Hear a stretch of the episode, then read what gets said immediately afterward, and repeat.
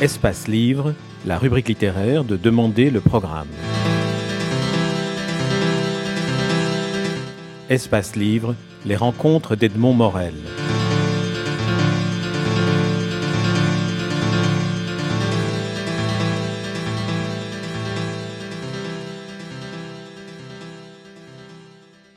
Jean-Philippe Blondel, vous publiez aux éditions Robert Laffont un nouveau roman. Le titre en est À contre-temps. Les deux personnages centraux s'appellent Hugo et Jean. Hugo est un jeune provincial de 18 ans qui monte à Paris après ses humanités secondaires pour entreprendre des études de lettres. Il occupe un logement dans l'appartement de Jean un homme qui pourrait être son père, et dont on découvre qu'il a publié un roman dont le titre est aussi À contre-temps. Alors, difficile de parler du livre, évidemment, de l'histoire que le livre raconte, parce qu'il ne faut surtout pas dévoiler l'entrelacement des secrets, des ambitions déçues et de tout ce qui se dissimule et qu'on découvre au fur et à mesure. Mais on peut tout de même dire que c'est avant tout un roman sur la littérature. Oui, oui, oui, absolument. C'est un roman avec. Enfin, j'ai essayé de faire le tour de, des conceptions de la littérature et puis de, des points de vue sur la littérature entre euh, le lecteur, l'écrivain, une libraire, enfin voilà, puis des gens qui s'en moquent, et puis voilà, voilà de faire un tour des points de vue. Dans la première partie du livre, euh, je vais reprendre un peu de manière un peu systématique ce que ce que vous évoquez. Euh, lorsque vous campez le, personnage de Hugo, donc le, jeune homme, on aborde la littérature par ce que peut apporter la lecture, qui est une, une, des facettes de la littérature. La, lecture pour Hugo, ça représente euh, la solitude ou l'isolement, mais c'est aussi une forme de protection et une révolte, notamment contre sa mère. Là, vous tracez une figure de mère qui est absolument horrible.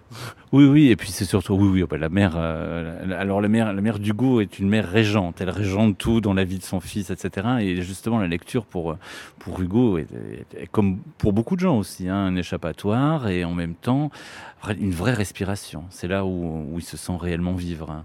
Vous dites à un moment donné que la lecture est quelque chose qui crée une sorte de rempart entre Hugo et le monde extérieur. Ça l'isole alors, c'est tout, euh, toute l'ambiguïté de, la lecture en fait. Hein. En même temps, c'est quelque chose qui ouvre au monde, et en même temps, parfois, puisque c'est quand même un acte intime de lire, c'est effectivement des moments où on passe pas, qu'on passe pas avec les autres. Donc, il peut isoler aussi, d'autant que euh, on évolue souvent dans un monde de non lecteurs quand même on a parlé du personnage de, de, la mère régente, à tel point d'ailleurs, et là vous avez des, des, formules parfois qui sont des formules qui donnent, qui donnent froid dans le dos. Hugo dira d'ailleurs du mot maternel, je ne sais pas exactement ce que recouvre cet adjectif. Alors la formule est assez inattendue.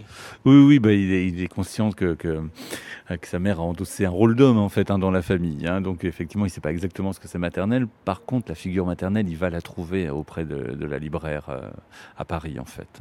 Il cherche un travail parce qu'il a besoin d'argent. Il essaye aussi d'échapper à sa mère en essayant de trouver une indépendance financière. Et là, il rencontre la libraire Michel, qui est l'image lumineuse en quelque sorte de la maternité.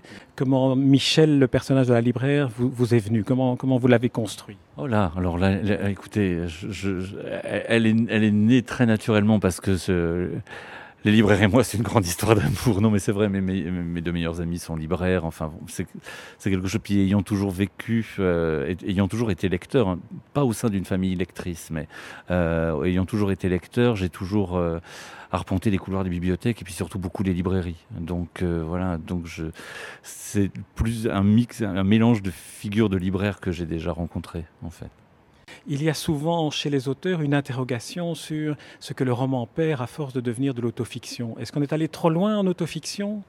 Je sais, euh, je sais pas. Enfin, je sais même pas exactement ce que c'est l'autofiction. Je trouve met, c'est un mot fourre-tout dans lequel on met des, choses très différentes parfois.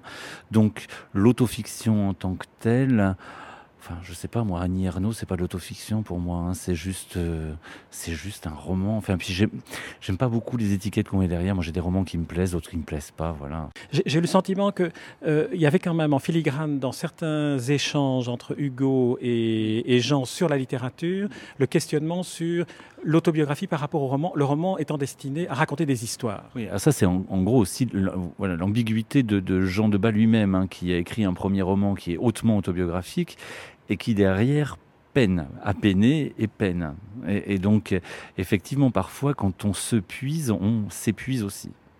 Et donc, c'est quelqu'un qui a une veine autobiographique. Alors en même temps, je me moque de moi. Hein. la première personne dont je me moque, c'est moi, puisque moi j'ai une, veine, une, veine autobiographique. Hein. donc, mais quand on a une veine autobiographique, on ne sait pas jusqu'où ça peut aller. Hein. C'est pas la même veine que de la veine romanesque euh, puissante. On va, passer à la deuxième partie de, votre roman. Donc la première partie, c'était, je l'appellerai la lecture. La deuxième partie, c'est l'écriture. Et là, on entre dans la, vie de, ce personnage de, Jean Debat, écrivain de deux livres publiés et reniés. Il dit que lorsqu'il écrivait, il était le maître du monde. Est-ce que c'est parce qu'il n'a jamais été le maître de sa vie d'une certaine manière? Alors, à l'époque, euh, mm, c'est moins clair parce qu'il habitait seul encore, etc. Donc, euh, mais c'est vrai qu'il n'était pas très, très déterminé, pas très décidé sur ce qu'il devait faire, ce qu'il allait faire, etc. Mais non, c'est une vraie. Euh, je crois que c'est une vraie jouissance qu'on ressent au moment de l'écriture, hein, quand on crée ces personnages, qu'on crée son monde, etc. Il y, a une, vraie on croit vraiment parfois être le maître du monde, quoi, parce qu'on dirait, voilà, il va dire ça, l'autre il va dire ça, voilà, il y, a un côté, euh, voilà, c'est moi Dieu. oui, oui, il y a une, vraie, alors il faut en rire, une vraie jubilation. En même temps, il faut en rire, mais elle est réelle, hein, voilà. Alors, dites-moi, vous, écrivain, donc ici on ne parle plus de Hugo, ou de, Jean lecteur, de, Hugo lecteur ou de Jean écrivain, euh, Jean-Philippe Blondel écrivain, comment est-ce que vous, vous, construisez la trame de votre histoire? Comment est-ce qu'elle vous vient? Est-ce que vous avez déjà analysé cette, ce processus? Oui, alors je l'ai analysé. Bon, en fait, je m'aperçois que c'est des idées qui, qui datent. Celle-ci doit dater de 2003. Donc, euh, par contre, j'ai pas euh, réfléchi plus que ça. C'est juste qu'elle mûrit. Il y, a, plusieurs idées qui mûrissent hein, pendant un certain temps. Il faut un, temps de maturation et puis un jour on est prêt à l'écrire. Et quand euh, on commence à l'écrire, c'est qu'on commence à avoir les personnages, qu'on voit à peu près dans quelle direction ça va aller. On voit pas les détails parce que ça, ça fait partie de la logique du récit, hein, de la logique interne du récit. Mais on commence à voir les grandes lignes. Et donc moi, à partir de ce moment-là, j'ai besoin de trouver la chanson qui va avec. Voilà, comme, comme à chaque fois, j'ai besoin de trouver la chanson qui va avec pour euh, me la mettre en boucle euh, au moment de l'écriture et pour être vraiment dans l'atmosphère du roman. Oui, ça vous nous disiez ça pour le roman précédent, This is not a love song. Et j'ai oublié d'ailleurs quelle était la chanson que vous écoutiez à ce moment-là. Vous allez me dire laquelle à ce moment-là et, laquelle aujourd'hui. Alors, bah, laquelle à ce moment-là, c'est très simple puisqu'elle s'appelait This is not a love song. et euh, pour celle-ci, c'est un, c'est un groupe euh, anglais qui s'appelle Snow Patrol et c'était la, la, chanson Chasing Cars qui a rien à voir dans les paroles avec, euh, avec l'histoire qui est racontée, rien du tout. Simplement, c'est l'ensemble, l'atmosphère dégagée par la chanson, etc. Qui, voilà, ça me permet de créer l'atmosphère romanesque dont j'ai besoin. Et quand vous dites vous écoutez en boucle, je me souviens que vous vous, vous installez au casque et puis pendant deux heures vous écrivez. À une heure, ouais. Je vais pas au-dessus d'une heure, mais c'est vrai que pendant pendant une heure, je, j'écoute la même chanson, donc euh, en fonction répétition. Il y a dans la bouche de, de, la libraire Michel, qui est vraiment un très très beau très très beau personnage. À un moment donné, elle, elle, elle s'énerve en disant voilà le, le, roman, il faut vraiment quelque chose qui fasse vibrer. Alors je vais je vais vous lire. Donnez-moi des histoires, dit-elle. Donnez-moi des histoires, non d'un chien donnez-moi des personnages et des intrigues, donnez-moi du style et des mots qui sonnent, donnez-moi des métaphores inusitées et des métonymies qui crucifient, du cœur, c'est cela, donnez-moi du cœur. Alors c'est ce que vous vous dites euh, tout le temps en écrivant. Oui, ben, ce qu'on essaye de faire, hein, c'est, on a toujours une tension, enfin moi j'ai toujours une tension entre l'intrigue et le style et que l'un ne prenne pas le pas par rapport à l'autre et que les deux restent euh, aussi puissants l'un que l'autre. Et c'est pas simple à tenir, hein, c'est pas, c'est pas évident. Et faites comment? Non, alors, bah ça, je sais pas. Hein. ça, je sais pas du tout, par contre. Mais c'est vrai qu'en tant que lecteur, parfois, euh, ça peut m'agacer quand, quand je sens trop d'efforts au style ou que le style prime vraiment sur l'intrigue et que finalement, on raconte pas grand-chose. Souvent, ça peut m'agacer un peu.